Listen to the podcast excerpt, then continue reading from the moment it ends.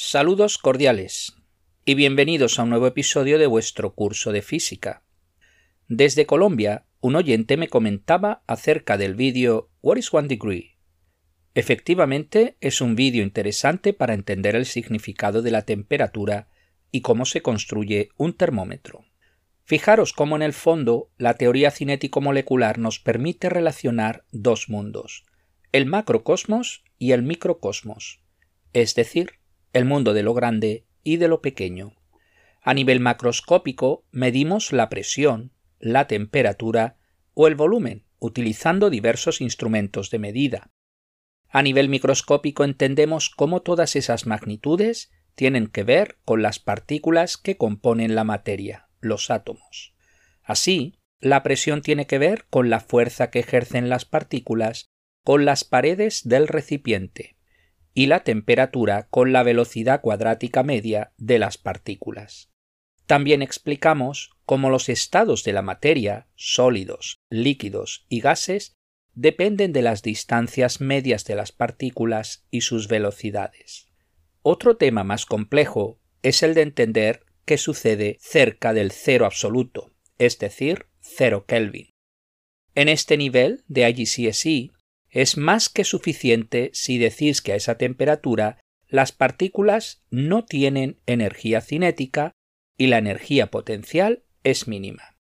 En este nivel tampoco es necesario entender los diferentes tipos de energía cinética, de acuerdo a los diferentes tipos de movimiento, traslación, rotación y vibración.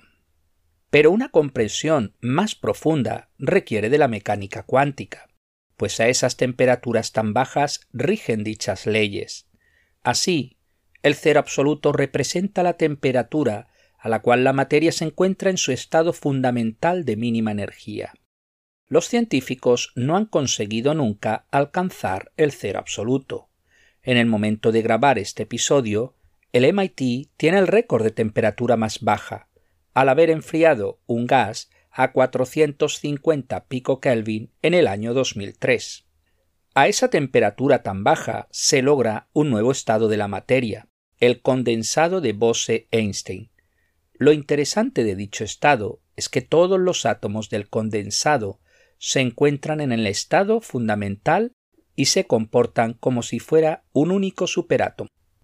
Podemos clasificar la materia en dos tipos de partículas, bosones y fermiones, según la estadística que sigan. Los bosones son partículas que les gusta estar juntas, pudiendo dos o más bosones estar en el mismo estado cuántico, mientras que los fermiones no les gusta juntarse, debido al principio de exclusión de Pauli, y solo cabe un fermión en el mismo estado cuántico. A muy bajas temperaturas se dan dos propiedades muy especiales. Se trata de la superfluidez y de la superconductividad. La superfluidez hace que la materia cerca al cero absoluto se comporte como un fluido de viscosidad nula, y la superconductividad hace que la materia cerca al cero absoluto apenas tenga resistencia eléctrica.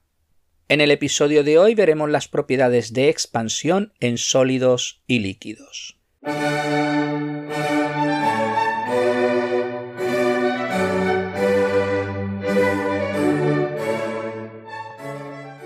Si calentamos una barra de acero, aumenta su volumen ligeramente.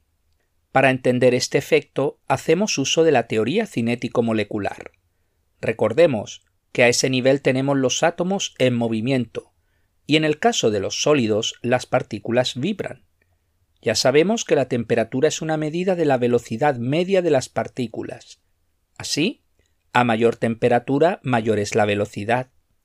En el caso de un sólido, al aumentar la temperatura, aumenta la vibración de sus moléculas y por tanto requieren de mayor espacio para poder moverse. De esa manera aumenta el volumen. Y al contrario, si disminuimos la temperatura, disminuye el volumen ligeramente. Tenemos así la dilatación lineal, superficial y volumétrica, dependiendo del número de dimensiones.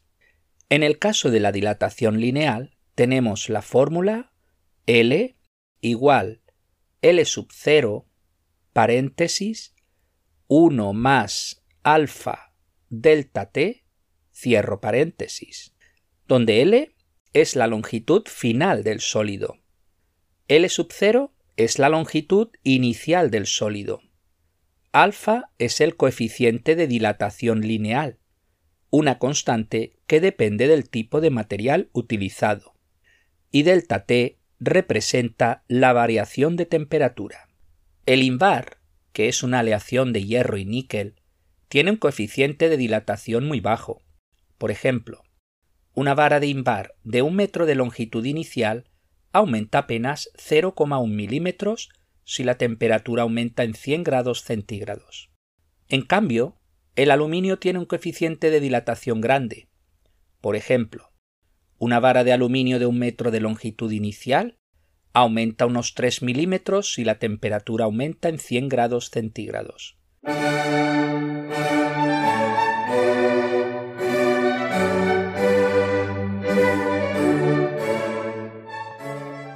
Son muchas las aplicaciones que deben tener en cuenta la expansión lineal de los sólidos Veamos algunos ejemplos.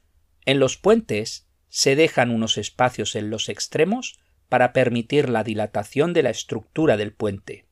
Para permitir dicho movimiento, debajo de la estructura del puente se colocan unas ruedas.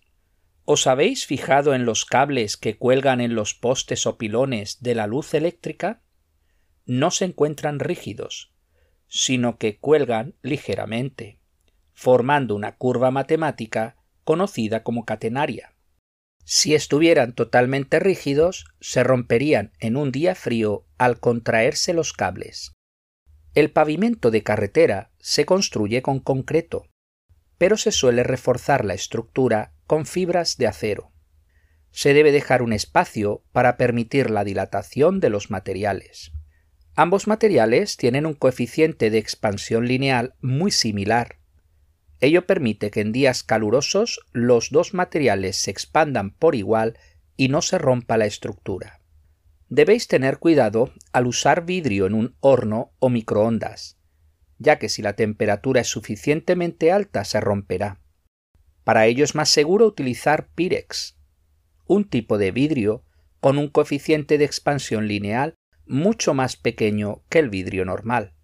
De esa manera, el Pirex es más seguro para usarlo en hornos y microondas. En el caso de los líquidos, ya hemos visto una aplicación como son los termómetros de líquido en tubo de vidrio, que se basan en la propiedad de que el volumen de los líquidos se expande con la temperatura. Actualmente el líquido más usado en termómetros es el alcohol. En el pasado se usaban mucho los termómetros de mercurio, pero estos tienden a desaparecer debido a la toxicidad del mercurio.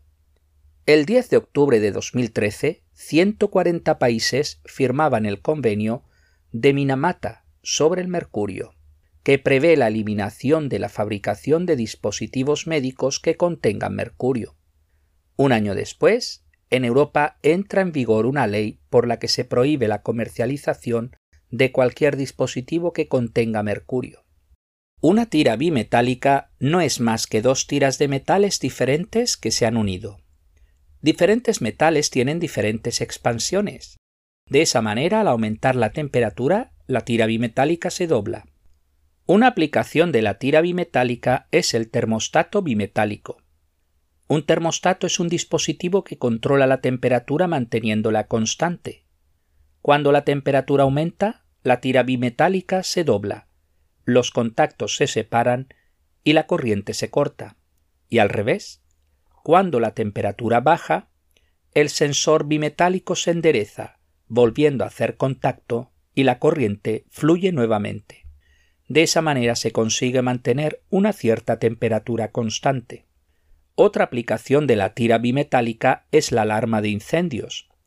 Si la temperatura es extremadamente alta, como cuando hay un incendio, la tira bimetálica se dobla y el circuito de alarma se cierra, fluyendo la electricidad, con lo que la alarma suena. Si os habéis fijado, las líneas de ferrocarriles tienen siempre un espacio entre las vías, precisamente para permitir la expansión de las vías metálicas. Si el agua caliente se enfría, se contrae, pero si el agua líquida se solidifica, se hace hielo, el cual aumenta de volumen. El agua tiene así un comportamiento anómalo entre 0 y 4 grados centígrados, pues al aumentar de 0 a 4 grados centígrados el volumen disminuye.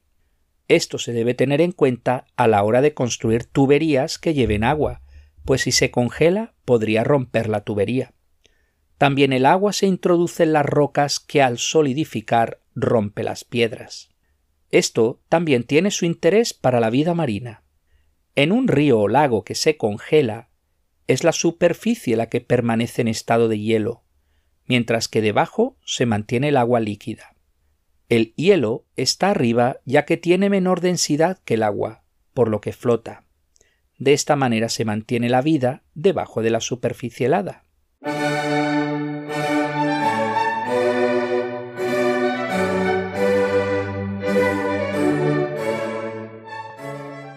Veamos algunos ejercicios. Ejercicio número 1. Cuando la tapa de un frasco de vidrio está apretada, mantener la tapa bajo el agua caliente durante un corto tiempo a menudo permitirá abrirla fácilmente. ¿Por qué? La tapa normalmente es metálica, lo que hace que se expanda más que el vidrio, con el aumento de la temperatura. Ejercicio número 2. Una arandela es muy pequeña y no cabe el tornillo a través de ella. ¿Qué podemos hacer?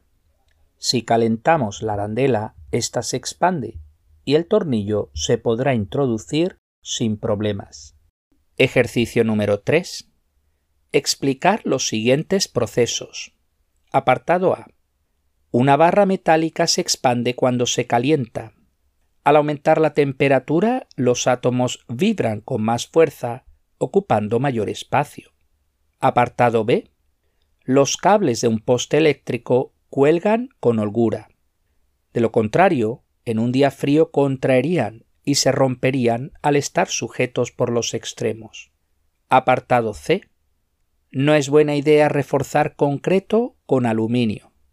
El aluminio se expande mucho más que el concreto, por lo que la estructura se rompería en un día caluroso. Apartado D. La tira bimetálica se dobla al calentarla.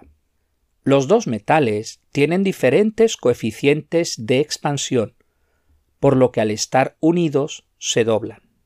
Apartado E. El agua se expande cuando se congela. El hielo forma una estructura regular cristalina, por lo que ocupa más espacio que no el agua líquida. Ejercicio número 4. Imaginad un termostato bimetálico. Apartado A. ¿Por qué deja de funcionar si la temperatura sube mucho? Al aumentar la temperatura, se dobla la tira metálica, de forma que deja de hacer contacto y se rompe el circuito eléctrico, con lo que la corriente deja de fluir. Apartado B. Se quiere mantener una temperatura más alta hacia qué lado se debe mover la perilla de control si hacia la derecha se mueve para hacer contacto. Hacia la derecha, ya que al hacer más contacto, más debe aumentar la temperatura para que la tira se doble y deje de hacer contacto y abra el circuito eléctrico. Ejercicio número 5. Se refuerza una rueda de madera colocando un círculo de hierro a su alrededor. ¿Qué acción hará más fácil ajustar el círculo en la rueda? A. Enfriar el círculo de hierro. B. Calentar el círculo de hierro. C. Calentar la rueda de madera y enfriar el círculo de hierro. D. Calentar la rueda de madera, pero ni calentar ni enfriar el círculo de hierro. La respuesta correcta es la B calentar el círculo de hierro. Pues hasta aquí el episodio de hoy.